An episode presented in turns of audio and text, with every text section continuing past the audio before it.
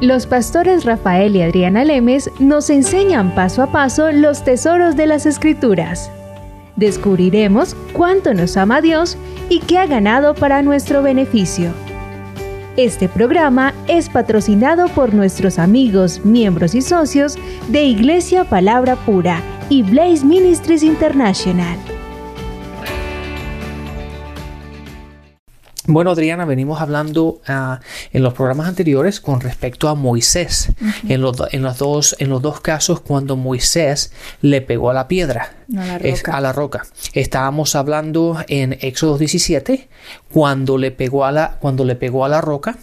Y después en Números capítulo 20, que leímos todo el pasaje desde el versículo 1 hasta el versículo, creo que fue hasta el versículo 10 u 11, donde vimos que Dios, la indicación en ese pasaje fue que le hablara a la roca y Moisés en vez de hablarle, le pegó. Entonces estábamos hablando de la comparación y después fuimos en Primera de Corintios capítulo 10 en el versículo 4 y el versículo 5 de, de, de Primera Corintios cuando habla de que Jesús era la roca. Entonces, eh, estábamos hablando en los capítulos anteriores la importancia. ¿Por qué, ¿Por qué fue Adriana? ¿Por qué no nos explicas un poco otra vez la importancia? ¿Qué fue la, ¿Cuál fue la gravedad del hecho de que, de que Dios le dijo a Moisés, no vas, no te voy a permitir ir a la tierra prometida hasta el punto en que Moisés estaba sentado viendo a su gente entrar a la, tierra, prometida y él no pudo entrar.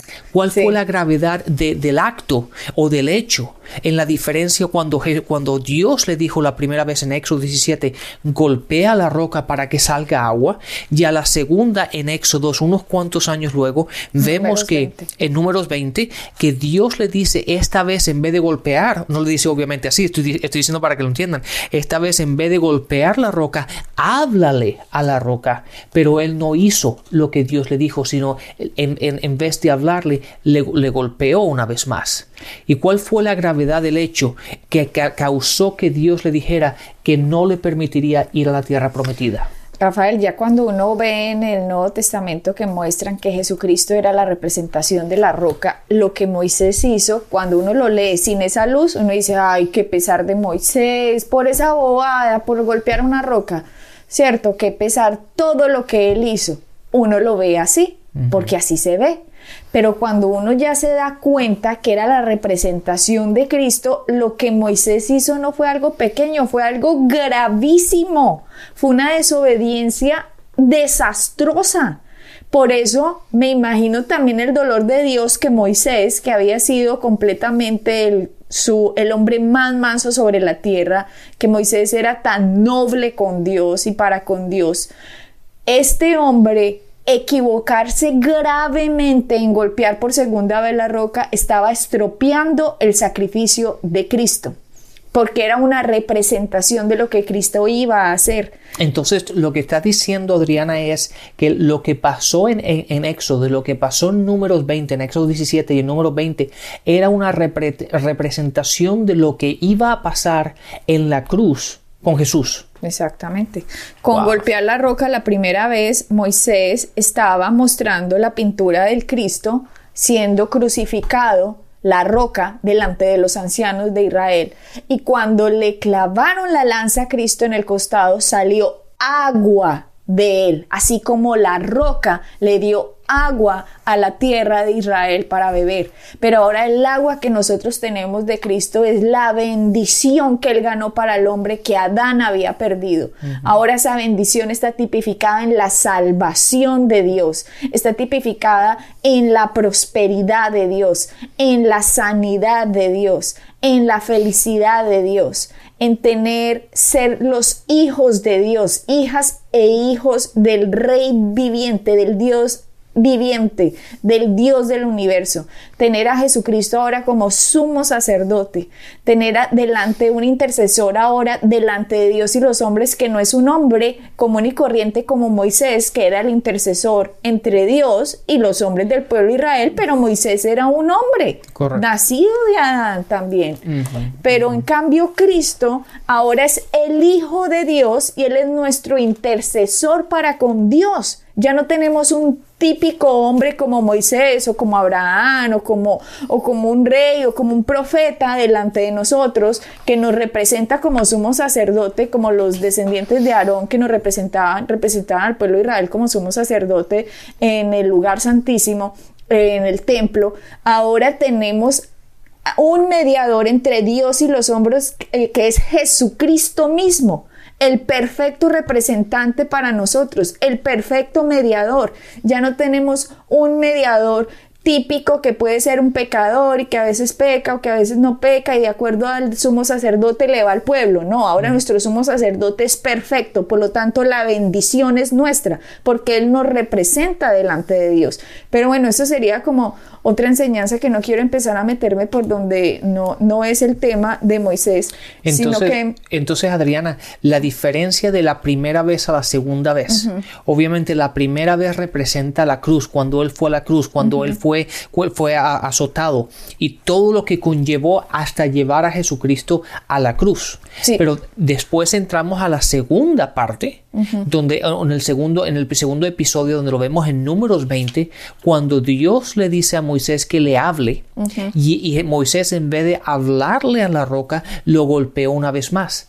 Entonces ahora esa implicación habla otra vez de Cristo y el por qué, cuál fue la razón, o básicamente explícanos desde ese punto cuál fue la importancia o cuál fue la gravedad del hecho de que lo golpeó por segunda vez. La gravedad del hecho, Rafael, es que la Jesucristo no puede ser crucificado por segunda vez porque significaría que el primer sacrificio no fue perfecto.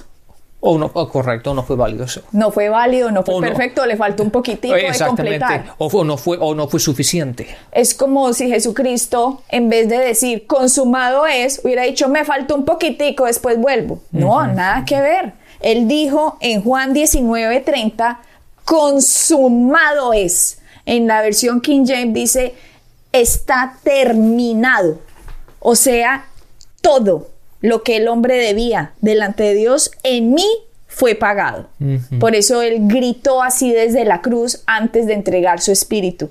Entonces, Rafael, ese sacrificio fue perfecto. La golpeada cuando fue golpeada la roca, que salió agua de ella, así como de Cristo salió agua del costado, estaba mostrando que esta roca estaba proveyendo lo que Dios dijo que iba a proveer para nosotros, que era la bendición. Y si tú te vas a Hebreos 10. Sí, en el versículo 14. Creo que es. El versículo en Hebreos 10, 14 dice, porque con una sola ofrenda hizo perfectos para siempre a los santificados.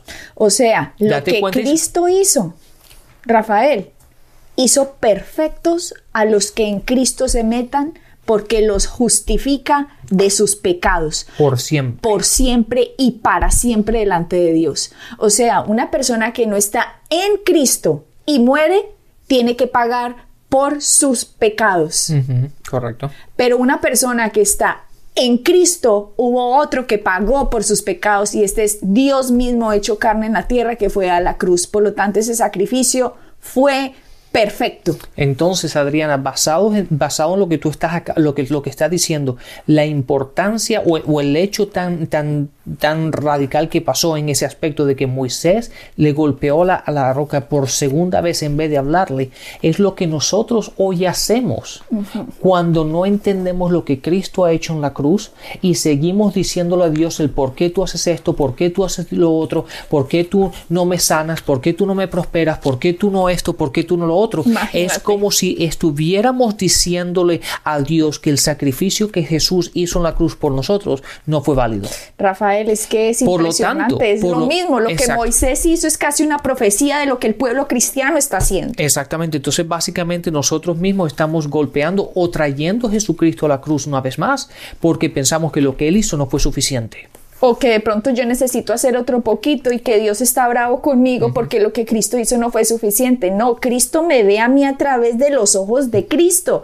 Y si yo no entiendo eso, Rafael, yo no voy a cambiar. Proverbios 23, 7, como un hombre piensa en su corazón, así el tal es. Yo me tengo que ver ya como Dios me ve. Y si yo no entiendo cómo Dios me ve a través de los ojos de Cristo justificado perdonado, santificado. Nosotros somos llamados santos delante de Dios no por nuestras obras, sino por la obra de Cristo en la cruz. Y el que no entienda eso está golpeando la sangre y el cuerpo de Cristo y el significado de lo que Él hizo, diciendo que no es suficiente. Dios hoy en día nos está diciendo, háblenle a la roca, no la golpeen, pero como Moisés, el pueblo cristiano está golpeando de nuevo el sacrificio de Cristo como si no fuera suficiente o válido. Claro, y sabes lo, interesante esto que muchas veces nosotros leyendo el Antiguo Testamento decimos, oye, ¿cómo Moisés pudo haber hecho eso? Cuando Dios le dijo que no lo hiciera. Pero nosotros hoy día tenemos la Biblia, tenemos los pasajes, tenemos lo y sabemos lo que Cristo ha hecho.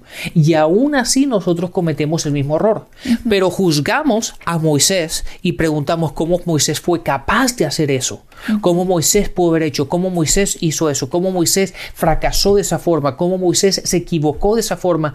Pero no nos damos cuenta que hoy día nosotros hacemos el mismo hecho por el, simple, por el simple hecho de no entender lo que Cristo ha hecho por nosotros. Y no solo digámoslo con la sanidad, Rafael, o con la prosperidad, una persona que caiga en un pecado y que la culpa y la condenación no lo deje levantar. También es golpear la roca, porque una persona que caiga en un pecado se debe parar recordando que Él es la justicia de Dios en Cristo Jesús. Eso es lo que le da las fuerzas para seguir adelante. No que Dios lo vea como que me va a castigar, porque si Dios me fuera a castigar, entonces toca borrar a Hebreos cuando dice que Él hizo una vez y para siempre perfectos a los santificados. Nosotros en esta tierra estamos en un paso hacia la eternidad que vamos a entrar con Dios y nos tenemos que ver desde ya como Dios nos va a ver por toda la eternidad. No se dejen engañar por Satanás. Claro, fíjate lo que dice aquí en Romanos 8, 8 el, el capítulo 8, el versículo 1 dice, ahora pues ninguna condenación hay para los que están en Cristo Jesús, porque los que andan conforme a la carne sino conforme al espíritu, porque no, no, caminamos conforme a la carne, sino al espíritu. Pero fíjate lo que dice la primera parte del versículo, no hay ninguna condenación para aquellos que están en Cristo. Claro, y dice, no para... Eh, me dejas ver el versículo porque me lo sé en inglés. Romanos 8. 8, versículo 1 no hay ninguna condenación para los que están en Cristo, los que no andan conforme a la carne, sino conforme al Espíritu. El que lo lea así, Rafael dirá, ah, o sea que sí hay condenación para los que andan conforme a la carne. Obvio, porque una persona que empieza a andar conforme a la carne no entiende quién es en el espíritu, por lo tanto se empieza a condenar, se empieza a juzgar y empieza no a recibir lo que el sacrificio de Dios hizo. Entonces, para yo no sentirme así, para yo no verme así, tengo que entender lo que Jesucristo hizo. Y aún así, si hago algo que no debía haber hecho, me debo parar y debo recordar quién soy yo en mi espíritu. Yo fui hecho la justicia de Dios en Cristo Jesús. Por lo tanto, mis acciones se tienen que nivelar con quien yo soy ya en el espíritu. Pero eso no lo voy a entender, Rafael, si no entiendo el sacrificio de lo que Cristo hizo. Lo que Cristo hizo, Él me lo regala a mí no como por mis obras. O sea que yo por mis obras no pierdo el regalo que Él me dio. Claro, Adriana, fíjate, y lo que tú, lo que tú estás diciendo lo, encontramos aquí en las Escrituras, déjalo leer, vamos a leerlo así. En 2 de Corintios capítulo 5, en el versículo 21 dice, el que no conoció pecado, por nosotros lo hizo pecado, para que nosotros, tú y yo, todos aquellos que nos están oyendo que han, conocido a Cristo, para que nosotros fuésemos hechos justicia de Dios en él. Date cuenta que la palabra dice que somos hechos. No que vamos a hacer o que es un proceso o que hay que ganarlo, sino somos hechos justos estamos hechos justos o somos la justicia de Dios en Cristo. Y eso fue lo que Él ganó por nosotros en la, en, la, en, la, cruz. Entonces cuando Dios nos ve a cada uno de nosotros, no nos ve basado en, nuestro, en quiénes somos nosotros, en nuestras fallas, en nuestras debilidades, pero nos ve a nosotros basado en lo que Cristo hizo en la cruz por cada uno de nosotros. Por eso la palabra dice que nosotros fuimos hechos justicia de Dios en él. Por lo tanto, no es nada que tú y yo podamos haber hecho, no es nada que tú y yo podamos haber ganado o comprado, es algo que simplemente Jesucristo hizo en la cruz. Por lo tanto, tú y yo somos la justicia y cuando somos la justicia de Dios en él y caminamos de acuerdo a esa verdad, no hay condenación para nosotros. Rafael, si nosotros entendiéramos debajo del pacto del quién estamos, estaríamos más seguros de quiénes somos en Cristo. Este pacto ya lo explicamos lo de Abraham, por eso empezamos con Abraham y ahora saltamos a Moisés.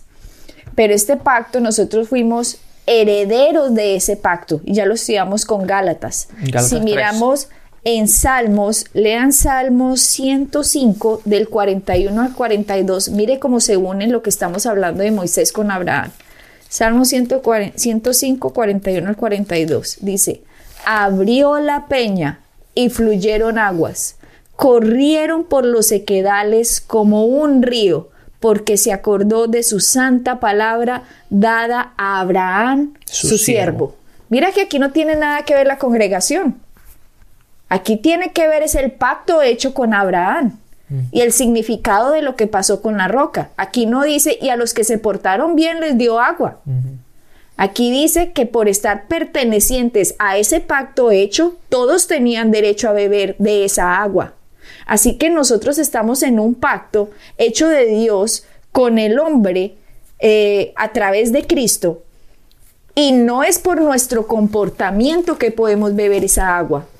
Es por lo que Cristo hizo y por la gracia de Dios que nos da agua de beber cuando ni siquiera nos la merecemos, Rafael. Entonces, el entender que es por gracia, por gracia es, mira, te doy este regalo, aunque no te lo merezcas. Si yo me siento indigno, Rafael, si yo me siento condenado, si yo me siento injusto, no me voy a tomar el agua porque digo, no, no, no, eso solo es para los buenecitos, para los religiositos, para los que están allá todo el día en el templo. Y yo no, yo no soy merecedor. Por eso les hablé de ese sueño que tuvo mi mamá, que decía que Dios le daba un regalo pero que ella no recibía el regalo, sino que le besaba la mano, porque no se siente la gente merecedora y de hecho nadie es merecedor, pero la gente no se siente capaz de recibir algo por lo cual no ha trabajado. Pero lo que está diciendo es que el trabajo de Cristo no fue válido, por lo tanto eso sería golpear lo que Cristo ha hecho en vez de decir, Gracias por tu regalo. Gracias, recibo el regalo que me estás dando. Recibo la bendición que me estás dando. Gracias, Señor, porque no tienes en cuenta mis pecados, porque Cristo los llevó por mí, porque me ves perfeccionado, porque me ves justo, porque me ves santo delante de ti, no por mis obras, sino por la obra de Cristo. Gracias por verme a mí así eternamente. Dios ya me ve así. Es usted el que se tiene que ver como Dios ya lo ve. Claro, fíjate, date, cuenta, Diana, estaba pensando, mientras que tú estabas hablando todo eso, yo estaba pensando en este versículo. Juan 4, en el versículo 14, vete a Juan 4 si no te importa, en el versículo 14. Juan 4, en el versículo 14, lee la, la primera parte de ese pasaje. Dice, mas el que bebiere del agua que yo le daré, no tendrá sed jamás. ¿Ves? Ahí termina, ahí termina. Date cuenta que dice, el que viva, el que beba agua de mi agua, de agua que yo le doy, no va a tener más sed. Jamás. Ahí está el trabajo completo, el, completo trabajo de Cristo. Cuando tú vives de Él, cuando tú lo recibes a Él, ya no hay condenación. Cuando tú lo recibes a Él, ya tienes paz. Cuando tú lo recibes a Él, tienes prosperidad. Cuando tú lo recibes a Él, ¿por qué? Porque estás bajo ese pacto del cual tú estabas hablando anteriormente. El trabajo está completo. Y eso es lo que tenemos que aceptar, que no es lo que tú y yo podamos proveer, no es algo que tú y yo podamos hacer. El trabajo, lo único que tenemos que hacer es recibirlo a Él, beber de su agua y su trabajo es completo en nosotros. Rafael, esto es, como decías, tú, es beber de su trabajo no es de nuestro trabajo. Eh, por eso vuelvo y les digo, aquí no se trata de él. A él el versículo dice, a Él el poder, a Él la gloria, a Él en honor y a mí otro poquitico. No, ahí no dice eso, pero mucha gente lo ve así. Mucha gente es, gracias Jesús por lo que tú hiciste y yo, eh, por cómo me he comportado, soy un santo, eh, por mis obras, por mis ayunos, por mis vigilias, por mis cosas. No, no, no, no, no, aquí ninguno tiene la gloria de nada. Dice, toda la gloria y la honra sean dada a Jesucristo. Ahí no dice, y a los que se han portado un poquitico ayudándolo. No, no, no, no. Solo Él. Mi comportamiento está basado es en la gracia de Cristo que opera dentro de mí hacia afuera. Yo me comporto como me comporto bien es por la gracia de Cristo. Si yo me comporto bien por mis esfuerzos, no es por la gracia de Cristo, es por una obra que estoy tratando de hacer. Y ese no es el Evangelio. A Dios no le interesa que usted se porte bien porque sí. Hay mucha gente que se aporta bien en el mundo, que no ha recibido a Cristo y por mejor que se portaron, igual se van a ir para el infierno. ¿Por qué? Porque no hubo alguien que pagara la paga del pecado heredada desde Adán. Entonces, el no entender, Rafael, que Jesucristo es nuestra roca, que Él es el agua que podemos beber, su sacrificio lo tenemos que beber. Lo que Él hizo no lo tenemos que tragar, meditar, pensar. Cuando celebramos la Santa Cena, estamos comiendo de la roca, estamos bebiendo de la roca. Tenemos que participar del pacto del cual nosotros estamos debajo, de un pacto hecho de Dios con el hombre, y ese hombre fue Cristo. Por lo tanto, cuando estamos en Cristo, somos perfeccionados en lo que Él hizo y por gracia el agua de la roca viene para nosotros para que nosotros podamos disfrutar de esa bendición. Como decía el pasaje de Salmos, ríos en el sequedal. Gente que está enferma, gente que está en la pobreza, gente que está deprimida, gente que está en el sequedal, que está sin esperanza, que no la ve. Es necesario recibir a Cristo y el sacrificio del agua que Él nos da para que convertamos ese saquedal en un valle, que lo convertamos en la bendición de Dios para nosotros. Ok, Adriana, ahora en los últimos minutos que nos queda este programa, vamos a concluir con esto. Hemos hablado entonces de los dos puntos, pero ¿cuál? Vayamos al punto clave. ¿Cuál es la importancia la segunda vez o la gravedad, si lo podemos decir, decir, de esa manera mejor, la gravedad en la cual Moisés le pegó en vez de hablar? ¿Cuál es la diferencia de pegar la roca en vez de hablarle a la roca? La diferencia, Rafael, es exactamente lo que nosotros hacemos hoy. Nosotros estamos golpeando el sacrificio de Cristo cuando nos ponemos de acuerdo con el reporte del médico en lugar con lo que Cristo hizo en la cruz. Si el médico a usted le dio un reporte y usted empieza a confesar esa enfermedad, usted está golpeando diciendo, mi enfermedad es mayor que lo que la roca me puede proveer. Por lo tanto, la provisión de la roca no cubre mi enfermedad. Me pongo de acuerdo con la enfermedad. ¡Pum! Golpeo la roca diciendo, el sacrificio hecho hace dos mil años no fue suficiente. Cuando yo estoy con un problema financiero, y me pongo de acuerdo con el problema financiero y empiezo a confesar el problema financiero, estoy diciendo que la provisión hecha por Cristo no fue suficiente. Por lo tanto, ¡pum! golpeo la roca diciendo que el sacrificio de hace dos mil años no fue suficiente. Entonces, en, pocas palabras, como dice, como dice el, como dice también la canción, dice, ¿qué reporte vas a creer? Cuál es el reporte el cual vas a, creer.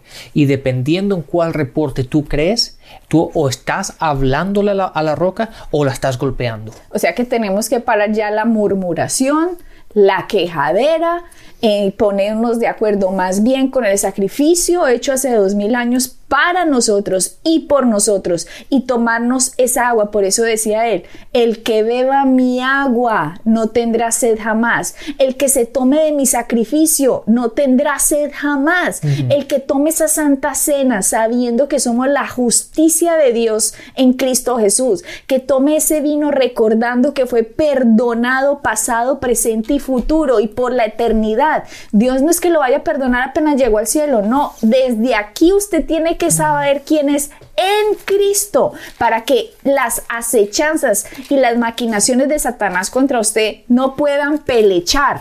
Así que para que eso no suceda, para que Satanás a usted no lo venza, beba de la roca, sea confiado y seguro en lo que ese sacrificio significa. Póngalo en su boca dentro de, delante de cada circunstancia de su vida. Medítelo, que sea lo primero que suceda en su cabeza cada vez que algo malo viene contra usted o una mala noticia o un mal reporte. Medite, ¿qué es lo que la roca me provee? Y dele más valor a eso y así usted va a tomar agua de lo que Cristo hizo, la bendición. Eso es lo que va a beber y eso es lo que se va a manifestar en su vida. Exactamente, Adriana. Esa es la importancia de entender y estudiar las escrituras. Y estaba pensando ahora en lo que tú estabas hablando de ese, de ese último pasaje. Fíjate lo que dice en Gálatas 1.6. Este es Pablo hablándole obviamente a las iglesias de, de Galacia. Dice, estoy maravillado que tan pronto has o habéis, se habéis alejado de lo que os llamó por la gracia de Cristo Dice, está maravillado que empezaron por la gracia y ahora ya se han alejado. ¿Por qué? Porque ustedes recibieron a Cristo por fe, recibieron la gracia, pero ahora que empezaron a caminar, se movieron de la gracia y empezaron a hacer sus propias obras. Empezaron a buscar la forma como, cómo hacer o ganarse lo que, lo que Cristo ya ha hecho en la cruz. Y cuando hacemos eso, empezamos a golpear o traer otra o llevar a Cristo una vez más a la cruz. Y es lo que tenemos que, tener, que, que, que eliminar de nuestras vidas, de nuestro vocabulario. Por eso la importancia, y lo repetimos constantemente, la importancia de estudiar y de saber las escrituras para cuando nos enfrentemos a situaciones adversas, cuando nos encontremos en situaciones contrarias a lo que nosotros estábamos esperando, cuando es tiempo de orar, cuando es tiempo de hablar, que hablemos con, eh, con autoridad, sabiendo la, cuál ha sido el trabajo completo de Cristo en la cruz para y por nosotros. Así podemos hablar la respuesta, podemos orar la respuesta y no el problema. Si no es culpa de Dios que nosotros no estemos bebiendo el sacrificio de Cristo, es culpa de la falta de entendimiento nuestra. Recuerda que ahí dice que Él es el Espíritu, el Espíritu Santo es el Espíritu de verdad. Si nosotros creemos una mentira, Rafael, no estamos bebiendo de la roca, sino que estamos bebiendo de una mentira y tenemos las consecuencias de la mentira. Nosotros estamos en un mundo espiritual en que tenemos que darnos cuenta que la bendición fue provista por el mismo Dios que hizo lo que hizo para que nosotros, sus hijos e hijas, pudiéramos vivir de acuerdo a la bendición y lo que Cristo ganó fue muchísimo más grande que lo que Adán perdió. Así es, Adriana. Entonces aprendamos a hablarla a la roca y no a golpearla más porque ya Cristo lo hizo todo por nosotros. Yo soy lo que Dios dice que yo soy. Yo soy sano, yo soy justo, yo soy santo, yo soy puro, yo soy próspero. Eso es lo que usted se tiene que repetir de usted mismo. Recuerde quién es, beba de ese sacrificio. Somos la justicia de Cristo en Él. Amén. Bendiciones y hasta la próxima. Bendiciones. Pueden bajar nuestras enseñanzas en www.iglesiapalabracura.com y visitarnos en nuestra sede en la calle 21326.